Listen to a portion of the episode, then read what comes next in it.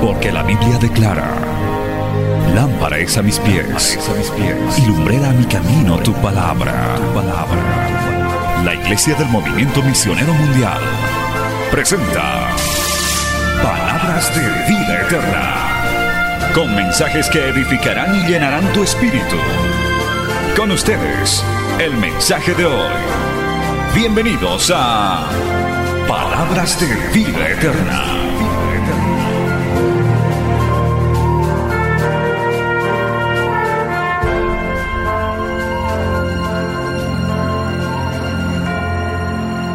Mateo, capítulo 36, aleluya, perdón, capítulo 26, verso 36 adelante. Póngase de pie en señal de reverencia. Estamos estudiando el Padre Nuestro, así que vamos a continuar con lo que sigue. ¿Qué sigue? Hágase tu voluntad. Este es un tema que saca roncha, donde se predica de la obediencia y de la voluntad, incomoda más de uno. Así que si alguno no dice amén, diga por lo menos ay, ay, ay, porque esto es difícil, hermano, porque al ser humano le gusta hacer su voluntad. Esa es la doctrina que está corriendo hoy en el mundo. Haz lo que tú quieras, vive como quieras. Si quieres tener hijo, tienes, si no, abortalo, tú eres dueño del cuerpo. Eso está corriendo por el mundo. Pero la oración del Padre nuestro dice, hágase tu voluntad, así en el cielo como en la tierra. Y aquí está uno de los grandes ejemplos que vamos a leer como lectura principal. Mateo capítulo 26, versos 36 adelante, en el nombre del Padre, del Hijo y del Espíritu Santo. No se distraiga con nada ahora. Entonces llegó Jesús con ellos a un lugar que se llamaba Getsemaní y dijo a sus discípulos, sentaos aquí entre tanto que voy allí y oro.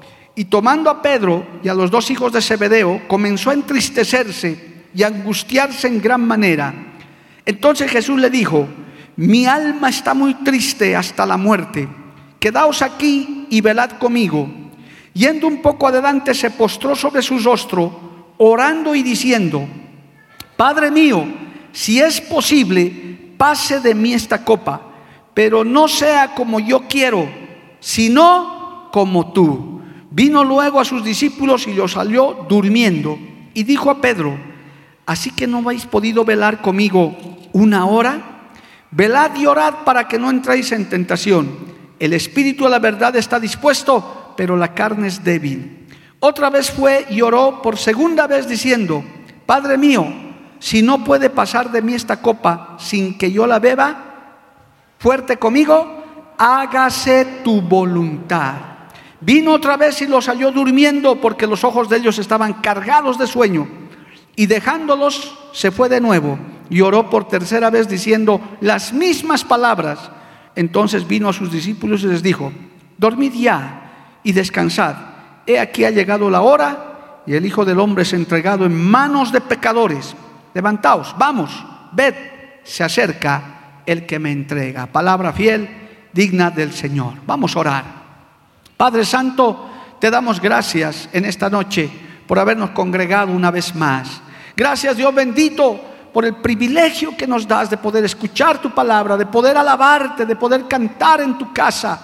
Pero también gracias por aquellos, Señor, que están siguiendo esta transmisión en sus hogares, en sus movilidades, en el lugar donde se encuentran. Sabemos que tú estás utilizando estos medios de comunicación para llegar a lugares que tal vez nunca conoceremos, Padre Celestial.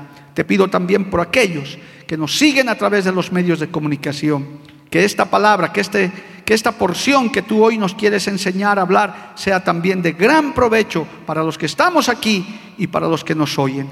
Porque es enviada, Señor, es predicada, hablada en el poder de tu Espíritu Santo y no volverá a ti vacía, volverá con mucho fruto para honra y gloria de tu nombre. Amén y amén. Tomen asiento, hermano, dando gloria al Señor.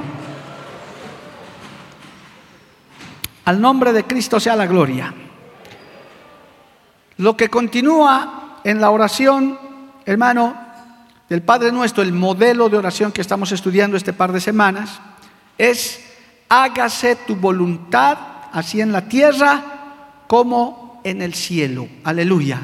Ya hemos visto la primera parte, hemos enseñado ya cómo empieza, por qué, por qué empieza la oración con Padre nuestro, santificado sea tu nombre, gloria a Dios. Padre nuestro que estás en los cielos, santificado sea tu nombre. Hemos dicho y hemos explicado por qué así está el modelo de oración. Inclusive les hemos indicado que siempre cuando comiences a orar no vayas al pedido directo. Primero adora a Dios, dale gracias, ministra el corazón de Dios, háblale bonito a nuestro Señor, aleluya, porque Él mora en medio de la alabanza de su pueblo. Afuera, los pecadores que aún no le conocen nunca le van a alabar, nunca usted va a sacar un gloria a Dios de las calles donde hay pecado. Pero cuando entra a un lugar de estos, cuando se reúne el pueblo de Dios, recibe alabanza y adoración. Alabado el nombre de Jesús, ¿verdad? Él dice que busca adoradores que le adoren en espíritu y en verdad. Luego de eso hemos hablado, hermano, venga tu reino y hemos podido hablar en qué consiste el reino de los cielos. En ese tiempo se pensaba que era que el Señor Jesús iba a volver emperador romano y lo iba a hacer volar a César y él se iba a sentar en ese trono.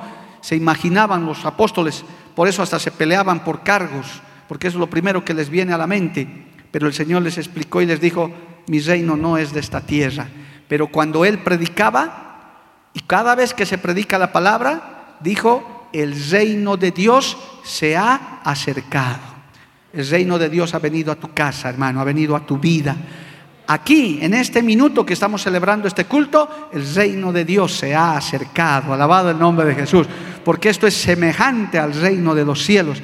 ¿Qué va a hacer usted en el reino de los cielos? Pues alabarle, adorarle, glorificarle. Por eso un predicador, uno de nuestros pastores decía, cada vez que usted dice gloria a Dios, cada vez que usted dice aleluya, se está, se está entrenando para el reino de los cielos. ¿Cuántos quieren entrenarse un instante y dicen gloria a Dios?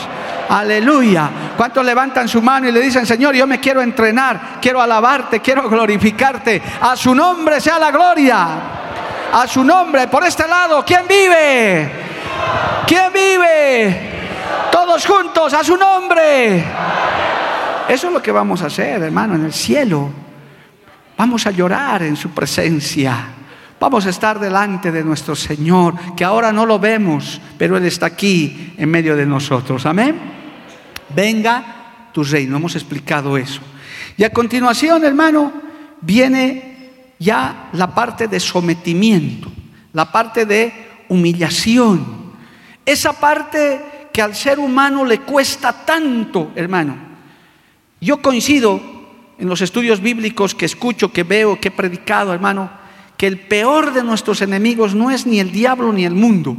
El peor de nuestros enemigos somos nosotros mismos. Es esta carne de pecado, hermano, que cargamos encima. Qué difícil es someter a la carne. Qué difícil. Hermano, al diablo a veces lo reprendemos y se aleja. El mundo viene con sus tentaciones y generalmente lo vencemos. Pero este ser interior, esta carne, hermano, ¿cómo cuesta someter a la voluntad de Dios.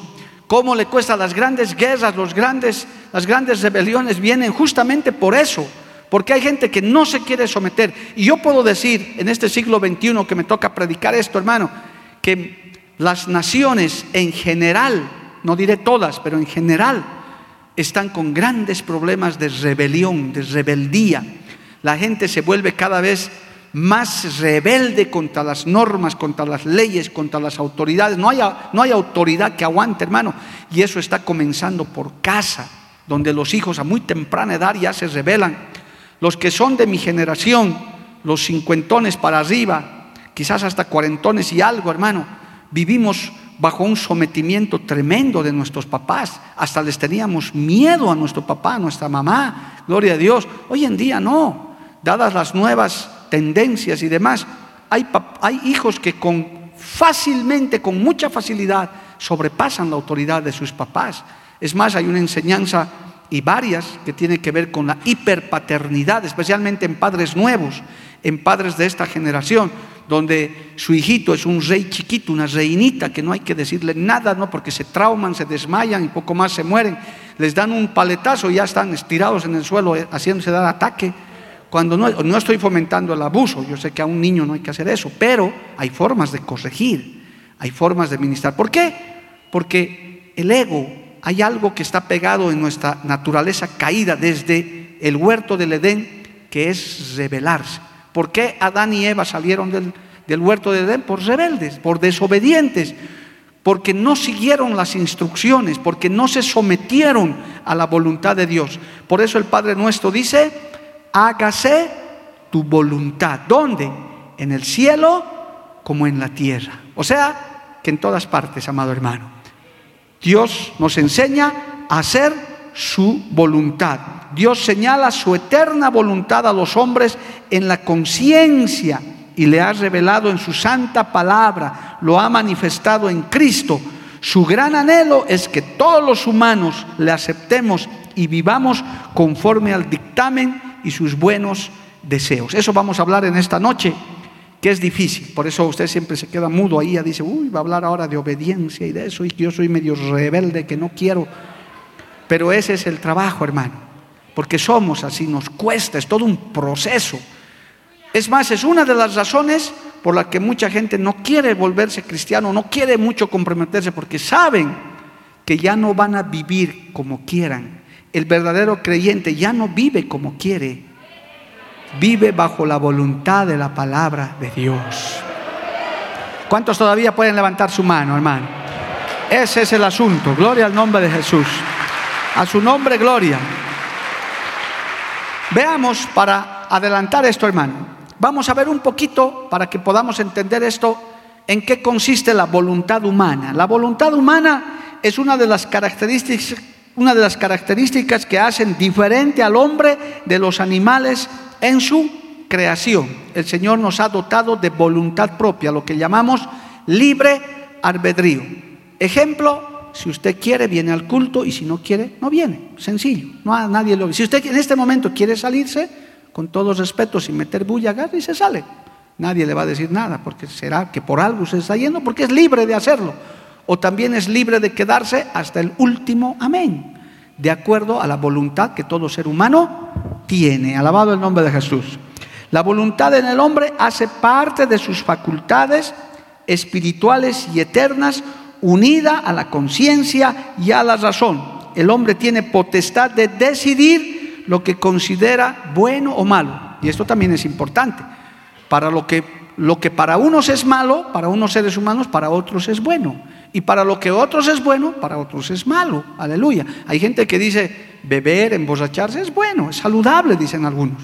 Nosotros que conocemos a Cristo decimos, nosotros no, a nosotros nos parece malo la borrachera. ¿Por qué? Porque conocemos la palabra. Entonces, eso nos hace discernir, no somos autómatas. Es más, le voy a demostrar, usted si quiere, si tiene voluntad, dice amén, gloria a Dios. Y si no quiere, no dice nada, no hay problema. A ver, los voluntariosos, ¿cuántos dicen amén? Alguno que no ha querido decir nada dice, no hay problema, yo no quiero. Amén, hermano, no hay problema, o amigo, no hay problema, es tu voluntad. Pero así Dios nos ha dotado.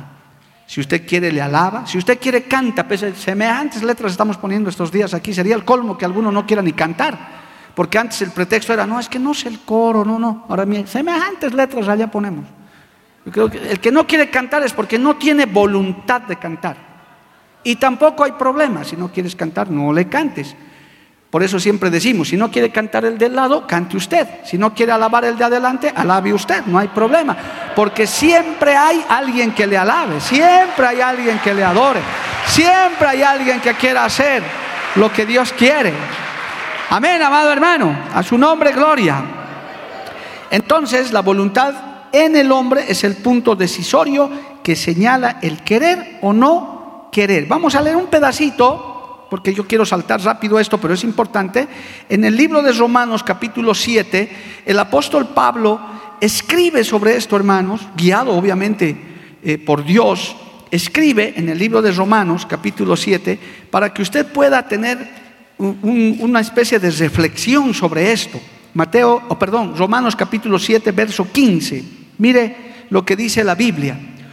Porque lo que hago no lo entiendo, pues no hago lo que quiero, sino lo que aborrezco, eso hago. Y si lo que no quiero esto hago, apruebo que la ley es buena. De manera que ya no soy yo quien hace aquello, sino el pecado que mora en mí. Y yo sé que en mí, esto es, en mi carne, no mora el bien, porque el querer el bien está en mí, pero no el hacerlo. Porque no hago el bien que quiero, sino el mal que no quiero. Eso hago. Y si hago lo que no quiero, ya no lo hago yo, sino el pecado que mora en mí. Así que queriendo yo hacer el bien, hallo esta ley, que el mal está en mí, porque según el hombre interior me deleito en la ley de Dios, pero veo otra ley en mis miembros que se revela contra la ley de mi mente y que me lleva cautivo a la ley del pecado que está en mis miembros. Miserable de mí, ¿quién me librará de este cuerpo de muerte? Y aquí está la solución. Gracias doy a Dios por Jesucristo, Señor nuestro. Así que yo mismo con la mente sirvo a la ley de Dios, más con la carne a la ley del pecado. Usted tiene para reflexionar esto, yo se lo explico en pocas palabras. El, el, someter la carne a la voluntad de Dios es difícil, hermano. ¿Por qué? Porque esta carne es una carne de pecado, se revela, no quiere. Esta carne es floja, esta carne es dormilona, esta carne es comelona, esta carne quiere deleites, esta carne quiere deleites pecaminosos. ¿Por qué cree que la gente, bueno, usted también y yo en algún tiempo seguramente, unos más que otros, nos gustaba el cigarro, nos gustaba la bebida? ¿Por qué? Porque esa, esta carne de pecado vive para eso. Pero viene Cristo y sujeta la carne al espíritu. Entonces usted con la carne es proclive al pecado, pero con el Espíritu dice, no, muere la carne y yo hago la voluntad de Dios. Entonces dejo mi mal hábito, dejo mi vicio, porque quiero someter mi carne a la voluntad de Dios. Por eso estás sentado aquí y por eso yo estoy predicando aquí. ¿Por qué? Porque queremos agradarle a Dios la carne quiere dormir, la carne quiere ir a comer el churrasco del Prado, ahora que va a haber restaurantes abiertos. No, pero la voluntad de Dios, mi voluntad espiritual dice, no, nada de churrasco, nada de esto. Voy a irle a alabar a Dios, es mi tiempo para Dios. Voy a someter mi carne a Cristo, alabado el nombre de Jesús. Por eso está usted aquí. ¿Cuántos dicen amén, amado hermano? A su nombre, gloria. Entonces, usted tiene que saber, querido hermano, que la carne de pecado nunca querrá ser la voluntad de Dios, jamás. Es el Espíritu Santo, Cristo que mora en nosotros, que nos hace someter nuestra voluntad a la carne. Por ejemplo, el 6 de agosto, si vamos a ayunar, usted, pues, uy, el asadito me estaba preparando ahora que no hay, pero ahora dice, uh, ahora sí, pero le va a tocar decidir, ¿vengo al ayuno o no vengo? Usted decide, es su voluntad. Y seguro algunos ya lo tienen decidido, no, de todas maneras no voy a venir. Amén, hermano. Pero también hay otros que desde ahora van a decir, no, no, no, yo el 6 de agosto tengo que estar porque yo amo a Bolivia. Señor, ayúdame que mi voluntad se someta a tu palabra. Alabado el nombre de Jesús. Amén. Y termino con esto, la voluntad del hombre. Dios nos ha hecho así. Él no quiere autómatas. Él no quiere hermano, máquinas de alabar, porque Él pudiera. Los ángeles allá le están alabando, son criaturas de Dios, seres creados por Dios. Los ángeles le alaban día y noche, allá hay coros celestiales, dice la Biblia, no me estoy inventando, hermano. Pero mire, cuando Él baja su oído a lugares como estos, que voluntariamente su pueblo le alaba, que voluntariamente su pueblo levanta las manos que voluntariamente dice, Señor, yo te adoro.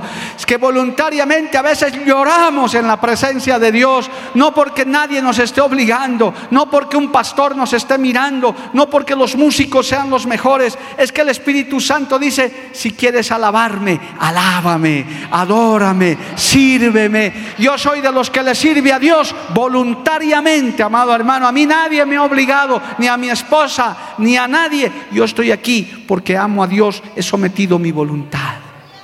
El Señor me ha dicho, ¿quieres servirme o no quieres? Yo le he dicho, sí quiero, pues entonces venga a servirme. Y aquí estamos sirviéndole a Dios. Los sugieres, los que hacen algo para Dios, los que le sirven en algo, lo hacen porque quieren, hermano. Por si acaso, amigo, que me estás viendo, estos hermanos que ayudan, el 95.5 no gana nada. Roberto, ¿cuánto te pagamos, hermano? ¿Cuándo vas a cobrar tu aguinaldo? Nada. Elmer, Pastor, por favor, mi comisión por culto, 200 bolivianos. No hay. Él voluntariamente dice, y cualquiera de nosotros, nuestros músicos, estos músicos pueden ganar miles, con los bateristas, tecladistas que tenemos, pero voluntariamente uno dice, yo le sirvo a mi Señor, porque yo le amo, yo le adoro, someto mi voluntad a Dios, aleluya. ¿Cuántos dicen gloria a Dios, amado hermano? A su nombre, gloria. Y ese es el servicio más hermoso a Dios, que lo hagas voluntariamente. No hagas por obligación, por miedo. Es más, algún predicador decía en un mensaje evangelístico, no te entregues tu vida al Señor por miedo al infierno, entrégale porque Cristo te ama y quieres disfrutar de ese amor. Amén.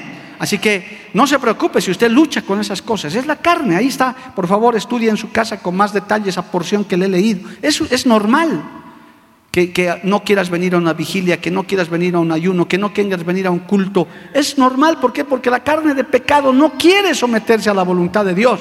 Pero a medida que vas creciendo en el Señor, te vas llenando de Cristo, te es más fácil someter tu voluntad humana a la voluntad de Dios.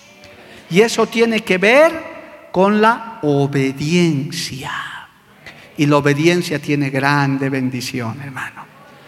Amén. Bueno, no vamos a tocar todavía eso. ¿Cómo se diferencia entonces esto de la voluntad del hombre? Porque estamos hablando de hágase tu voluntad, así en la tierra como en el cielo, el Padre nuestro. ¿Cómo será entonces la voluntad de Dios? ¿Te has puesto a pensar cuál es la voluntad de Dios para tu vida? ¿Cuál es la voluntad? ¿Vives bajo la voluntad de Dios? Aleluya. Hermano, la voluntad de Dios revela los divinos propósitos con toda su creación, especialmente para con el hombre. Dios, hermano, quiere que vivas no solo bajo tu voluntad, o sea, no, no solo que tú vivas para el Señor voluntariamente, sino Él quiere hacer su voluntad en ti, en cada uno de nosotros. Te pongo para que esta noche antes de dormir pienses en tu almohada. ¿Será que estoy bajo la voluntad de Dios? ¿Mi vida estará bajo la voluntad de Dios? Es importante esta pregunta, hermano, porque Dios hace su voluntad en su creación y en nosotros. ¿Cómo lo hace? Por medio de la conciencia y el mensaje de la palabra escrita de Dios y el testimonio de, Jesucristo. El hombre aprende a conocer la voluntad de Dios. Es bueno que te preguntes eso. ¿Estoy bajo la voluntad de Dios? ¿Mi familia está bajo tu voluntad? ¿Mi matrimonio, mi, mi trabajo, el negocio que hago, la actividad que realizo? ¿Está bajo la voluntad de Dios? ¿Será la voluntad de Dios? Porque Dios, hermano, produce el querer como el hacer por su buena voluntad. ¿Cuántos dicen amén, hermano? Él es el que produce el querer como el hacer, por su buena voluntad. Mire lo que dice Marcos 3:35. A ver, para un poquito ilustrar este punto, a medida que vamos avanzando, gloria a Dios, esto de la voluntad no es sencillo. Enseguida vamos a entrar a la obediencia, poquito. Marcos capítulo 3, verso 35. Porque todo aquel que hace la voluntad de Dios es mi hermano y mi hermana y mi madre. El que hace la voluntad de Dios está más cerca de Dios todavía, el que hace la voluntad de Dios. Hay, un, hay varios salmos que dicen esto. Vamos al Salmo 40, por favor. Salmo 40, porque ahora estamos hablando de la voluntad de Dios. Hágase tu voluntad. Ya hemos visto la voluntad del hombre. El Salmo 40, verso 8 dice, Salmo 40, verso 8 dice, el hacer tu voluntad, Dios mío, me ha agradado y tu ley está en medio de mi corazón. Y quiero explicarle esto juntamente con el Salmo 143, donde nos vamos a quedar un instante. Gloria a Dios, Salmo 143.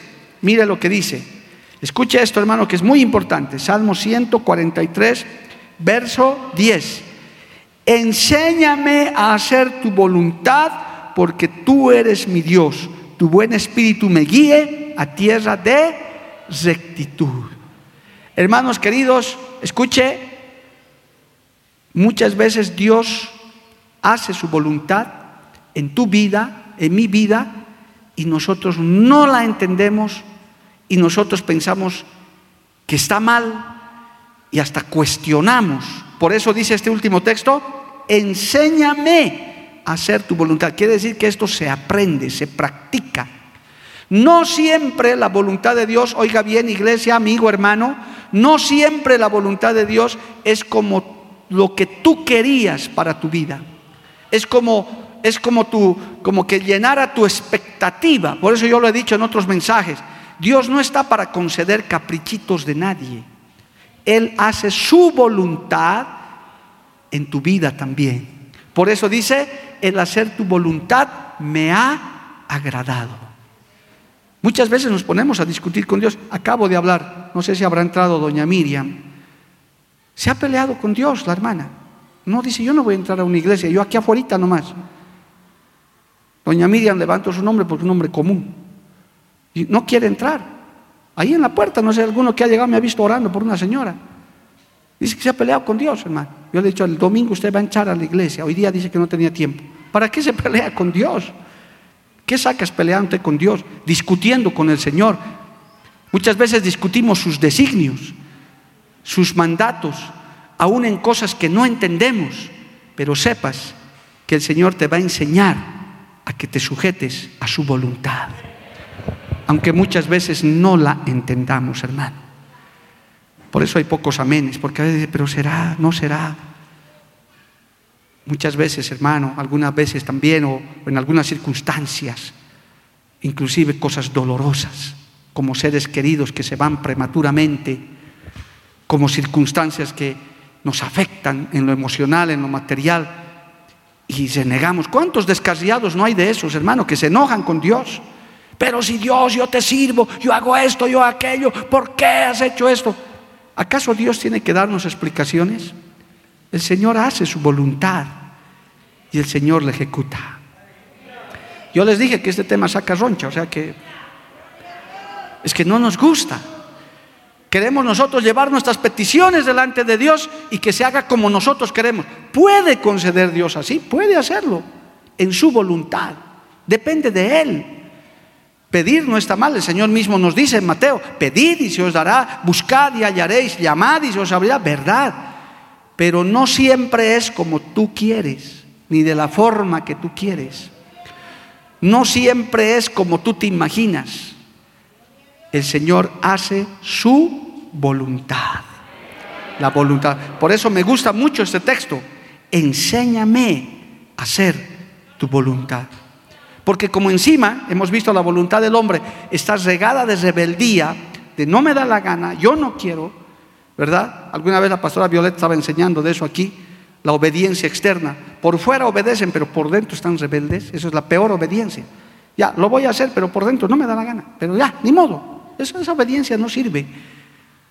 Mejor es someterse a la voluntad de Dios. Porque de todas maneras el Señor va a hacer su voluntad. Con los que creen y con los que no creen. Las, hermano, hay circunstancias que inclusive, según nosotros, no deberían suceder, pero sabe Dios por qué lo está ejecutando. Alabado el nombre de Jesús. Es que es difícil, hermano. Yo entiendo tu silencio, porque es difícil. Pero ¿cómo si el Señor me ama?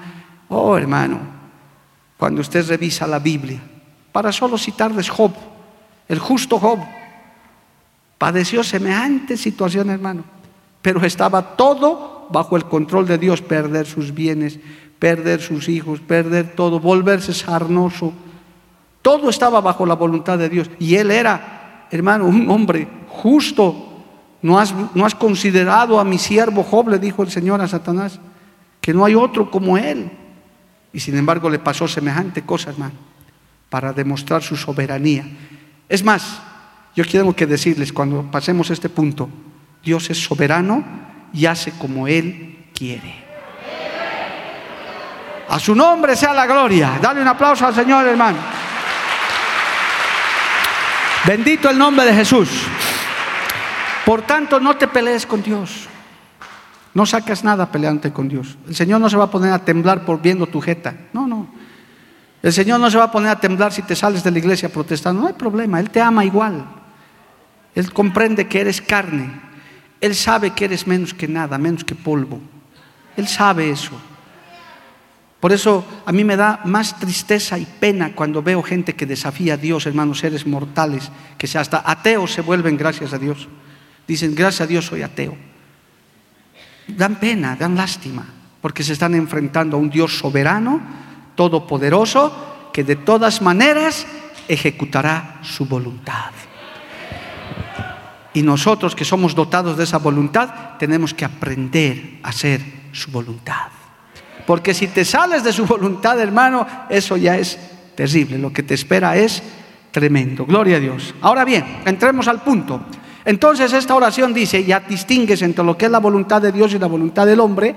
Entonces esta parte dice, hágase tu voluntad, tu voluntad, no mi voluntad, no mi criterio, sino hágase tu voluntad. Así nos enseñó el Señor el Padre nuestro. Así van a orar. Hágase tu voluntad. ¿Dónde? En la tierra como en el cielo. Esta petición expresa el deseo porque el reino de Dios se establezca en forma absoluta en mi vida, en la tierra y más allá de la tierra, en la eternidad. Alabado el nombre de Jesús.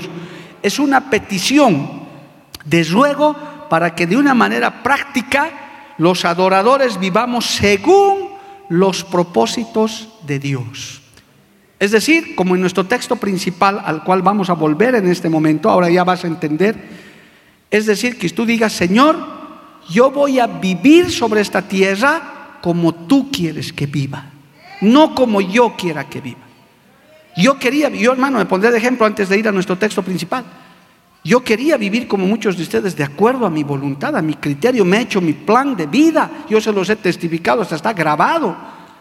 El doctor Lima era con todo ya cocinado. Ya mi plan estaba hecho, hermano.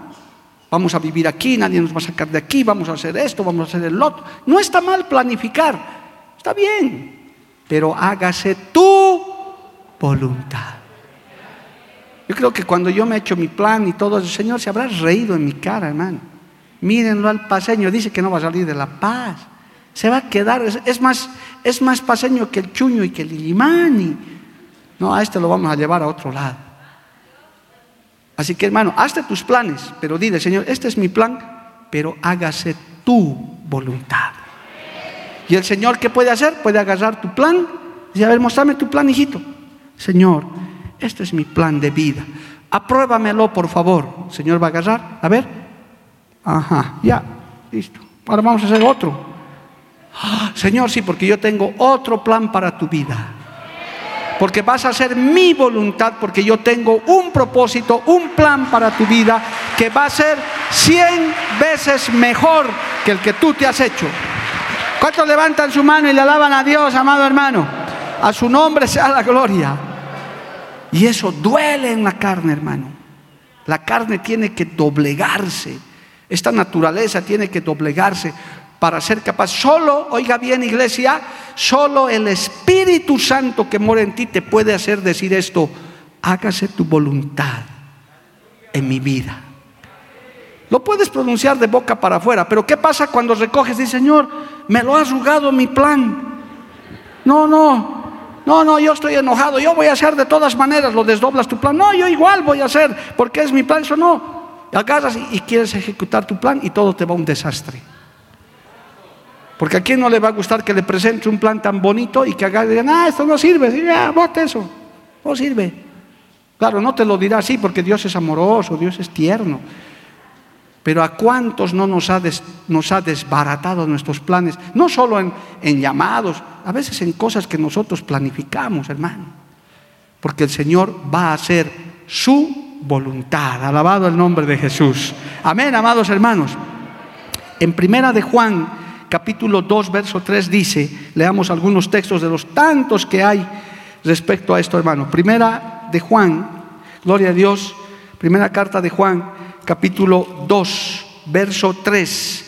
Dice esto, primera de Juan capítulo 2, verso 3. Y en esto sabemos nosotros, y en esto sabemos que nosotros lo conocemos, si guardamos sus mandamientos. Lo que Dios manda se obedece. ¿Qué es lo que Dios manda? La palabra. ¿Cómo manifiesta su voluntad? A través de la palabra. Si algo te prohíbe la palabra, no lo hagas. Sencillo, no lo hagas. No os unáis en yugo desigual, dice la Biblia. No te unas en yugo desigual. ¿Para qué vas a vulnerar la palabra? No adores a ídolos hechos de madera, de palo. No los adores, punto. Porque tienen oídos y no oyen, tienen ojos y no ven. El Señor te da toda una explicación. Y dime si la gente no hace lo contrario. Prefieren adorar ídolos. No consulten adivinos, no consulten brujos, sortílegos. Y la gente mirando su horóscopo. Nos salimos de la palabra. Pero aquí, ¿qué dice? Y en esto sabemos que nosotros le conocemos, si guardamos sus mandamientos, si vivimos bajo sus mandatos. Por eso hay que conocer la Biblia, hermano. Por eso la Biblia dice, mucho pueblo perece por falta de conocimiento. Porque creen que están haciendo la voluntad de Dios, pero en realidad no lo están haciendo. En Mateo capítulo 7 dice esto, mire hermano, leamos un poquito más y enseguida vamos a ver la perfecta voluntad de Dios. Aleluya. Mateo capítulo 7, en el verso 21. Dice esto, gloria al nombre. No todo el que me dice Señor, Señor, entrará en el reino de los cielos, sino el que hace la voluntad de mi Padre que está en los cielos. ¿Cuántos dicen amén, hermano? O sea que los desobedientes, los que se inventan su propio evangelio, los que, como decíamos los abogados, los chicaneros, los que le buscan la salidita, piensan que, que, el Señor va a aceptar eso. Pero aquí está clarito, no todo el que me dice Señor, Señor entrará en el reino de los cielos. ¿Quiénes entrarán? Sino el que hace la voluntad de mi Padre que está en los cielos. Alabado el nombre del Señor. Amén, amado hermano. Y eso es obediencia, eso es sujeción, eso es sometimiento a la palabra. Usted tiene que revisar eso todos los días, tanto en su vida personal, en su vida como creyente, en su vida como hijo, como padre, como esposo, como esposa. Estoy bajo la voluntad de Dios, me estoy, estoy ciñéndome a los mandamientos de Dios. Cuidado le pase lo de esta porción de la palabra, hermano. Muchos me dirán en aquel día, Señor, Señor, no profetizamos en tu nombre, en tu nombre echamos fuera demonios y en tu nombre hicimos muchos milagros. Entonces les declararé, nunca os conocí, apartaos de mí, hacedores de maldad. Terrible que creas que estás haciendo la voluntad de Dios. Por eso, permítame un paréntesis, hermano. Permítame este paréntesis. No te metas a cosas a las que Dios no te ha llamado y que no están en su voluntad. No te metas. Por eso no todos pueden ser pastores, no todos pueden ser, hermano, predicadores o predicadores. Sino, no es del que quiere ni del que corre, es del que el Señor tiene misericordia. Usted quédese tranquilo. Hay quienes nacen ovejas, viven ovejas y mueren ovejas. Listo, esa es la voluntad de Dios para tu vida. No tienes para qué estar buscando. Ahora, si Dios te llama, si Dios te trata, Dios te aparta, gloria a Dios, aleluya. Vas a reconocer que esa es la voluntad de Dios para tu vida. Aún yo puedo decir que a muchos que han llegado a esta iglesia, que han nacido aquí, es la voluntad de Dios que te quedes en esta iglesia. Dios te trajo este rebaño. Quédate. Mientras el Señor no te dé la orden de irte ni de salir, no hagas tu voluntad. No, no hagas, no camines como te dé la gana. Sométete a la voluntad de Dios. somete tu voluntad humana a la voluntad de Dios. A su nombre sea la gloria. Amén, amado hermano. Escuche, Dios oye, Dios oye al que hace su voluntad. Y al que no hace su voluntad, no le oye. Esto es tremendo. Por eso hay gente que ora, ora y no recibe respuesta porque está fuera de la voluntad de Dios. Escucha lo que dice la palabra en Juan 9:31. Por favor, lea esto que es importante porque estamos hablando de hacer la voluntad de Dios. En el Evangelio de Juan, capítulo 9, el verso 31, dice esto, alabado el nombre de Jesús. Y sabemos que Dios no oye a los pecadores, pero si alguno es temeroso de Dios y hace su voluntad, a ese oye. ¿Cuándo le escucha al pecador? Cuando se arrepiente primero. Por eso un pecador puede decir, Señor, ayúdame ahí con su tufo de alcohol, con su... hermano, con cargado de su pecado, Dios no le va a oír. ¿Por qué? Porque está viviendo en pecado. Primero tiene que arrepentirse. Primero tiene que dejar su pecado. Y hay creyentes que saben, saben que están viviendo en pecado y dicen, Dios no me oye, no te va a oír hasta que no te arrepientas de tu pecado. Tus oraciones van a llegar al techo. Más bien que este techo es alto. En otras iglesias más bajitas, ahí nomás. Por lo menos aquí tu oración va a subir unos seis metros. Pero al que hace la voluntad de Dios, el Señor dice, ¿qué dices hijito? ¿Qué dices hijita? Te estoy escuchando, alabado el nombre de Jesús. El Señor oye, no lo estoy diciendo yo, aquí está la palabra en Juan 9, 31. Y si hace, dice, pero si alguno es temeroso de Dios y hace su voluntad, a ese oye. Y mire lo que dice primera de Juan 5, 14. Juan escribe sobre esto también en sus cartas. Gloria a Dios. Primera de Juan, capítulo 5, verso 14, alabado el nombre de Jesús, aleluya. Dice la palabra, y esta es la confianza que tenemos en Él, que si pedimos alguna cosa conforme a su voluntad, Él nos oye. Y sabemos que, y, y sabemos que Él nos oye en cualquier cosa que pidamos. Sabemos que tenemos las peticiones que le hayamos hecho. Cuando estás viviendo bajo la voluntad de Dios, no temas, hermano, nada. Porque el Señor te está guardando, el Señor te está cuidando, el Señor, hermano, te está escuchando, te está oyendo. Tarde o temprano considerará tu solicitud. Pero si estás cargado de pecado oculto, sigues siendo una novelera, un novelero, uno que está viendo por ahí pornografía, uno que está viviendo en pecado con pecados ocultos, ¿cómo quieres que Dios te oiga?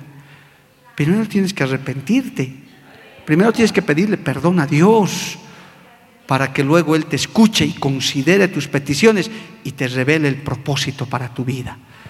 Por eso dice, sé temeroso de Dios. Alabado el nombre de Jesús.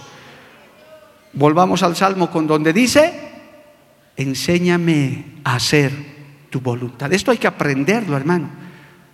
Tienes que pelear con tu carne. Todo, tu carne siempre va a buscar una salida. Cuando hablamos de carne, hablamos de tu naturaleza humana. Siempre va a buscar una salida para no hacer lo que Dios dice. Es, como dicen los abogados, ¿verdad? Echa la ley, echa la trampa. Siempre el ser humano es así.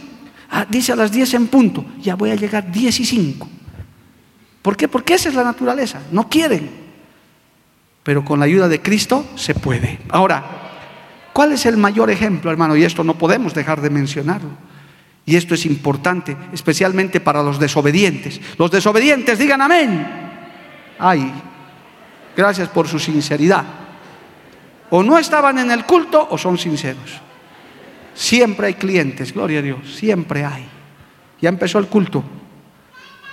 Hermano, el Señor, el Señor Jesucristo, nuestro Maestro, ¿Cuánto le alaban a nuestro Maestro, a nuestro Señor? Él en muchas partes dijo, yo no he venido a hacer mi voluntad.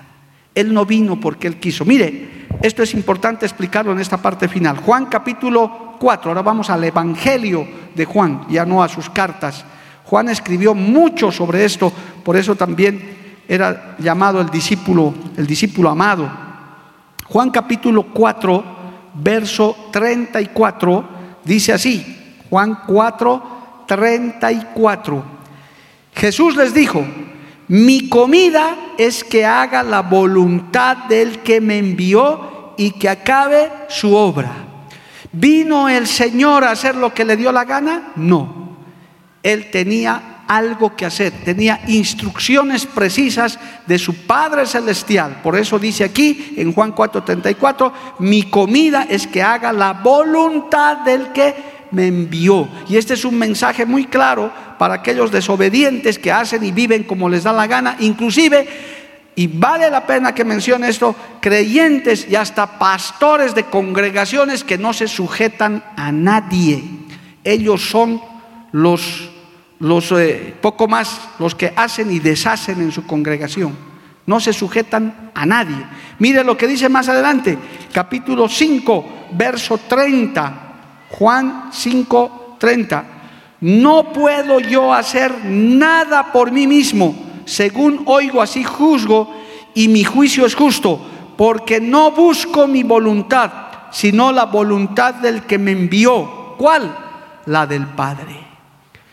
Qué bueno es un creyente que se sujeta a Dios y se sujeta a sus autoridades, hermano. En esta obra hemos aprendido eso siempre. Usted no va a ver cualquier itinerante dando vueltas aquí, hermano. Estas hermanitas que ya no están con nosotros, que nos visitaron por su descanso anual de medio año, vinieron con permiso, se presentaron, saludaron, porque estaban aquí bajo sujeción. Hasta ya el domingo pasado les dije, ¿ustedes siguen aquí? No, pastor, ya, ya, ya estamos, ya estamos los bloqueos, ya bueno, vuelva a su lugar a trabajar. Porque hacemos la voluntad de Dios, pero también la voluntad de nuestras autoridades.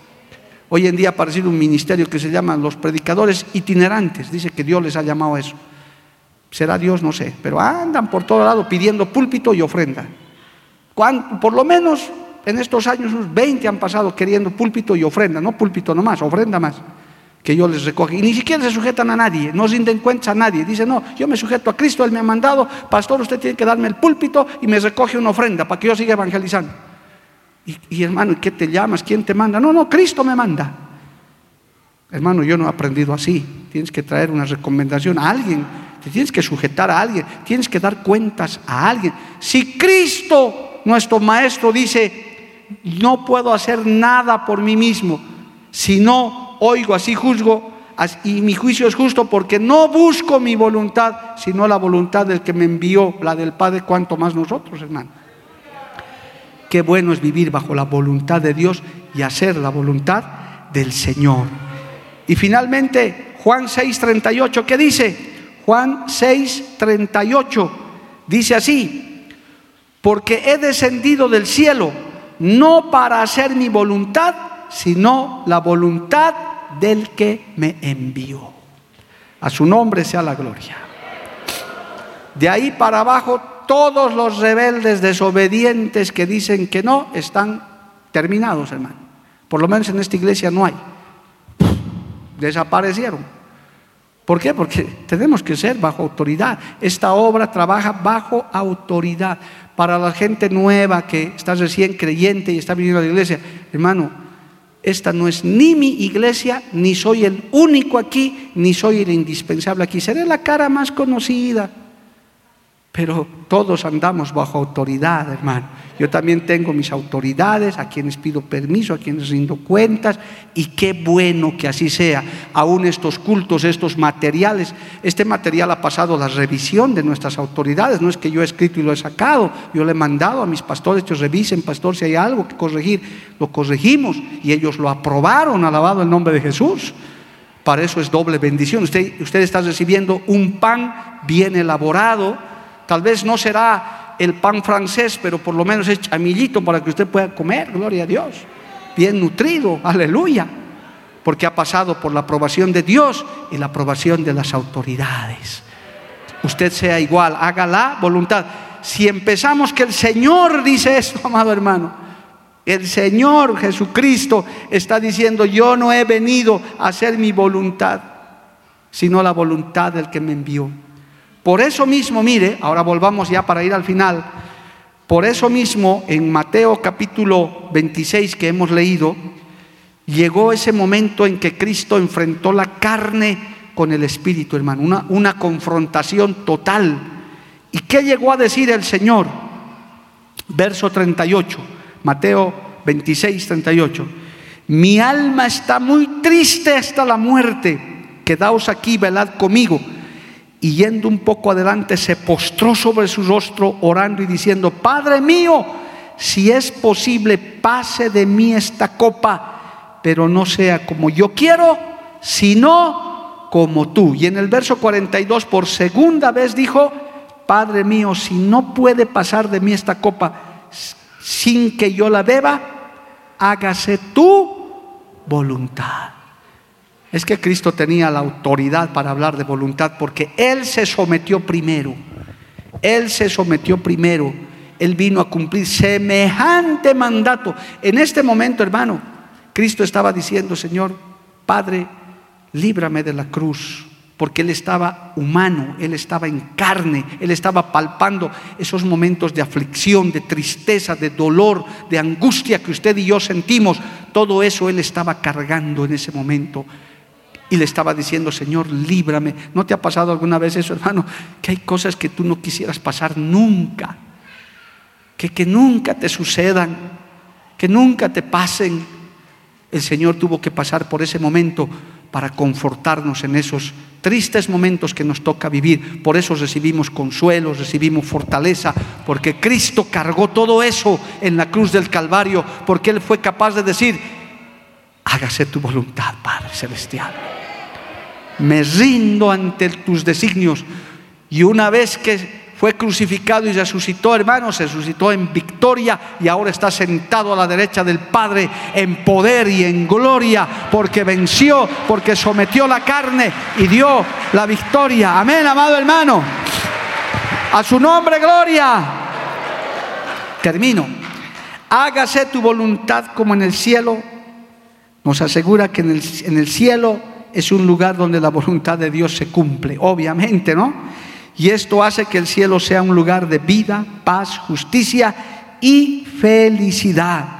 Cuando los hombres queremos hacer la voluntad de Dios, comenzamos a ver las bendiciones del cielo en todos los asuntos del diario vivir. La causa de la desgracia humana es el menosprecio del hombre a someterse a la voluntad de Dios. Por eso tengo que decirte en tu cara, en tu rostro, con barbijo y todo, a los que me están mirando, Nunca los rebeldes prosperarán, hermano. Jamás. No hay una, una rebelde o un rebelde que prospere. Esos divisionistas, esos que se rebelan, que hablan mal de las autoridades, tarde o temprano su maldad los alcanzará. Tarde o temprano, hermano. Pero al obediente, al que hace la voluntad de Dios, así te rodeen los enemigos, te rodee quien te rodee, Dios siempre te dará la victoria. Dios siempre te dará la salida. ¿Por qué? Porque Él te fortalece. Él dice, estos mis hijos son obedientes. Si Cristo fue obediente hasta la muerte de cruz y nosotros obedecemos a sus mandatos, la victoria está asegurada. Por eso cuando ores, pidas algo a Dios, hermano, está bien. Puedes pedirle a Dios en tu oración, está bien. ¿A quién le vamos a pedir? Pero tienes que decir, pero Señor, que se haga como tú quieras, no como yo. Yo te pido esto, Señor pero que se haga como tú quieras. Y si el Señor te dice, no, tú querías blanco y va a ser verde, tú tienes que decir, amén. El Señor quiso que sea verde. Y que sea verde porque eso es lo mejor. No te enojes, no te molestes, no te descarríes, no te llenes de resentimientos. Solamente di, el Señor ha hecho su voluntad. Que Dios nos ayude aún en el momento más doloroso, hermano. Eso inclusive sirve de consuelo cuando hay pérdidas, cuando hay cosas que no entendemos. Quiero ir terminando. El Señor no tiene ninguna obligación de explicarte sus designios. Él lo puede hacer, en algunos casos lo hace, pero hay otros que están reservados para Él, hermano. Es más, está en la palabra. Les dijo a sus discípulos, hay cosas que ustedes no les es dado conocer. No tiene ninguna obligación de explicarte. Solamente que el Señor nos enseñe, como dice el salmista, a hacer su voluntad. Cuesta, hermano, es difícil. No voy a decir desde este púlpito porque estoy predicando, no es fácil, hermano, hacer la voz, no es fácil, no es sencillo. Nuestra carne tiene que morir cada día. Por eso esto del Padre nuestro es muy importante. En oración, nuestra carne muere y le dice, Señor, yo te pido esto, yo quisiera que fuera así, yo quisiera que fuera así, Señor, pero hágase tu voluntad. Y cuando se haga su voluntad, tú tienes que decir, gracias Señor. Amén. Gloria a Dios. Jehová dio, Jehová quitó, sea el nombre de Dios glorificado. De todas maneras, yo te alabo, yo te bendigo. Yo sé que lo que has hecho en mi vida y lo que harás está bien. Alabado el nombre de Jesús. Póngase de pie, hermano, en esta noche. Vamos a darle gracias al Señor. El tiempo se ha cumplido. Póngase de pie, hermano, y adoremos un instante al Señor. Sometamos nuestra voluntad. Quizás en este momento tu carne se está revolcando ahí, tú dices, pero ¿por qué? ¿Por qué esto? ¿Por qué el otro? Solamente dile, Señor, hágase tu voluntad, porque tú nos has enseñado a que tu voluntad se hace en la tierra como en el cielo. sometemos nuestra vida delante de ti, nuestra naturaleza caída, nuestros anhelos, nuestros deseos. Quisiéramos, Señor, que tantas cosas no fueran como son, que sucedieran de otra manera, aún este mismo flagelo que ha venido sobre la humanidad. Quisiéramos que pasara, Padre, pero hoy te decimos, hágase tu voluntad, así en la tierra como en el cielo, aunque no entendemos aunque a veces no comprendemos, Señor. Ayúdanos a hacer tu voluntad. Enséñanos a hacer tu voluntad, Padre, para que podamos ser agradables, para, para que podamos ser escuchados por ti, para que tú nos puedas considerar como hijos obedientes. Y si estamos fuera de tu voluntad, Señor, en alguna parte de nuestra vida, aún como ministerio, haznos saber, muéstranos para corregirnos, para poder enmendar nuestros errores. No vaya a ser, Padre, que acontezca que tú nos digas, nunca les conocí hacedores de maldad. Ayúdanos, Padre, ten misericordia. Muéstranos nuestros errores, nuestras fallas, nuestras debilidades, para que podamos corregirlas con tu paciencia, con tu amor. Aleluya. Vamos a adorarle a Dios un instante. Aleluya. Gracias, Señor. Porque la Biblia declara Lámpara es a mis pies, a mis pies, y lumbrera a mi camino tu palabra. tu palabra. La Iglesia del Movimiento Misionero Mundial tuvo el grato placer de presentar Palabras de Vida Eterna. Si el mensaje de hoy ha edificado tu vida y llenado tu ser, comunícate con los teléfonos de esta emisora. También para pedir una copia del mismo y compartir con otros. Esta fue una producción de la Iglesia del Movimiento Misionero Mundial. Gracias por tu atención. Hasta la próxima. Hasta la próxima. Hasta la próxima. Hasta la próxima.